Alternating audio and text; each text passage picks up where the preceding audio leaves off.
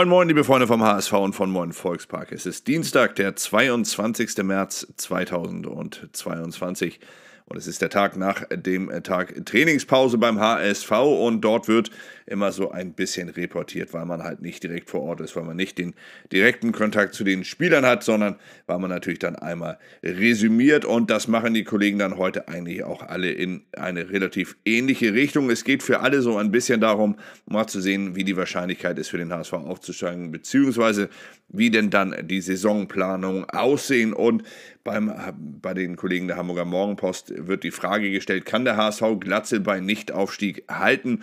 Dabei geht es natürlich vor allem darum, dass Robert Glatzel aktuell wohl einen Markt auf äh, dem Erstligabereich haben soll, im Erstligabereich haben soll, zwar von den dort unterklassigeren Teams, aber mit 28 Jahren könnte er sich natürlich nochmal den Traum erfüllen, in der ersten Liga zu spielen, nachdem es bei Mainz ja beschaulich erfolgreich für ihn gelaufen war.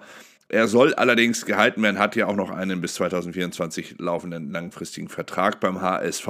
Die Frage ist natürlich nur, was passiert, wenn sich dort ein Erstligist meldet, eine gewisse Summe an Ablöse bietet und natürlich dann auch bei Robert Glatzel Begehrlichkeiten weckt. Es soll zudem, so wird hier berichtet, und da gleichen sich dann die Kollegen der Morgenpost mit dem äh, Bericht Hamburg, des Hamburger Abendblattes und auch dem Bericht von gestern in der Bild, dass der HSV plant, seinen Kader weitgehend zusammenzuhalten. Wie der HSV für die neue Saison plant, so der Titel hier bei dem Kollegen Henrik Jakobs im Hamburger Abendblatt. Und dort wird berichtet, dass Jonas Bold stark versucht, in diesem Jahr den nächsten Versuch äh, für die Aufstiegsplanung 2022-2023 schon zu unternehmen. Man möchte den Kader weitgehend zusammenhalten also etwas machen, was man in den letzten Jahren immer wieder versäumt hat. Man hat ja immer wieder von Umbrüchen gesprochen. Wir werden heute im Blog auch ein bisschen auf diese, ja, wie soll man sagen, auf diese Taktik noch einmal blicken, wie der HSV die letzten Jahre versucht hat, den Aufstieg zu schaffen. Eins ist schon mal klar, in jedem Jahr wird etwas grundsätzlich Neues versucht und es ist jetzt der vierte Versuch. Dann am Ende sollte der HSV denn in dieser Saison den Aufstieg nicht schaffen, dann wäre es tatsächlich der vierte Versuch, wie man einen Kader zusammenstellt. Und ja, das ist dann schon ein bisschen Learning by Doing. Aber eine Sache, und das ist dann auch der Unterschied zu den äh, Vorjahren, Trainer Tim Walter. Er soll beim HSV bleiben, auch wenn der HSV letztlich den Aufstieg verpassen sollte. Noch ist das ja alles möglich. Der Aufstieg des HSV ist noch lange nicht ad acta zu legen, um das mal ganz klar festzuhalten. Im Gegenteil, man sollte jetzt eigentlich suchen, versuchen, dass man hier so eine, äh, ja, so eine Trotzreaktion bei den Spielern hervorruft, denn der HSV hat noch die Möglichkeiten. Er hat ein Spiel weniger als die Konkurrenz. Die Konkurrenz muss oben noch mehrfach gegeneinander antreten. Also, die werden sich auch oben noch Punkte wegnehmen. Aber alles nützt natürlich nichts, wenn man selbst seine Punkte nicht holt. Und Zuletzt hat man in den letzten vier Spielen ja leider dann auch zu wenig Punkte geholt. Man ist viermal sieglos geblieben, hat zweimal verloren davon, also nur zwei Punkte.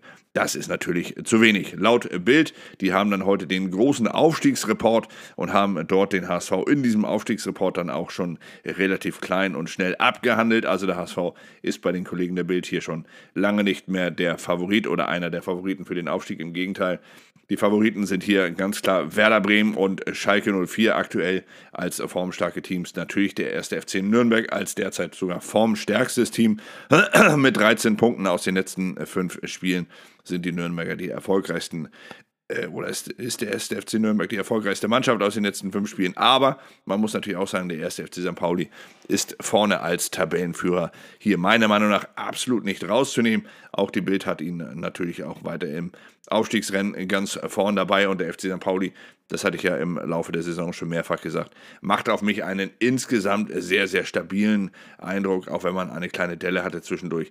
So behaupte ich, dass der erste FC St. Pauli in dieser Saison oben ganz oben mitmischen wird. Also, das Restprogramm der Top 7 wird dann nochmal dargestellt und wer sich das nochmal ansehen will, der sieht dann auch, dass dort der erste FC St. Pauli alleine schon mal vier Heimspiele hat gegen Bremen, Darmstadt, Nürnberg und einmal auch auf, äh, Entschuldigung, nicht vier, sondern nur drei Heimspiele gegen die Top-Teams und ein Auswärtsspiel beim FC Schalke 04.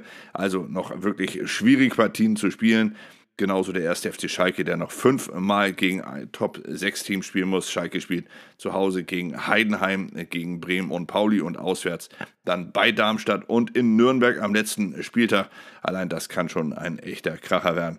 Und der HSV, er muss halt zusehen, dass er von dieser Konstellation jetzt maßgeblich profitiert. Und das kann er nur, wenn er seine eigenen Spiele, wenn er seine eigenen Punkte am Ende holt. Einer, der helfen könnte, wäre Farid Alidou. Sollte er dann wieder in die Form kommen, die er zu Beginn seiner Profizeit beim HSV hatte im, äh, ja, im, im, im Saisonendspurt 2021.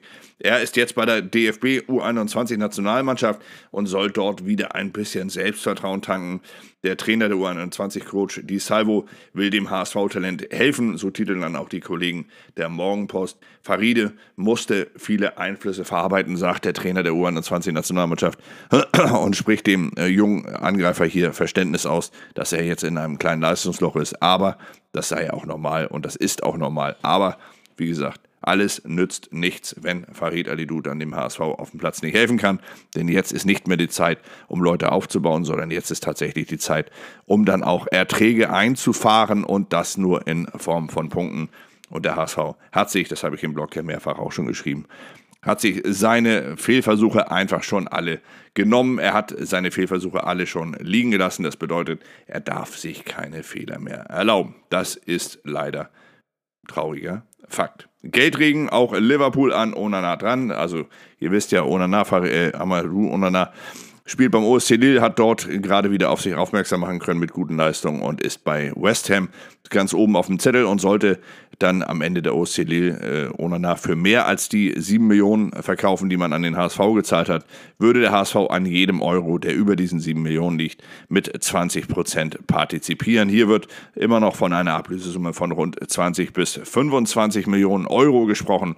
Ich könnte mir vorstellen, dass wenn es nach England geht und sich dort tatsächlich zwei, drei Teams um ihn betteln würden, dann könnte die Summe sogar noch ein Stück weit höher ausfallen.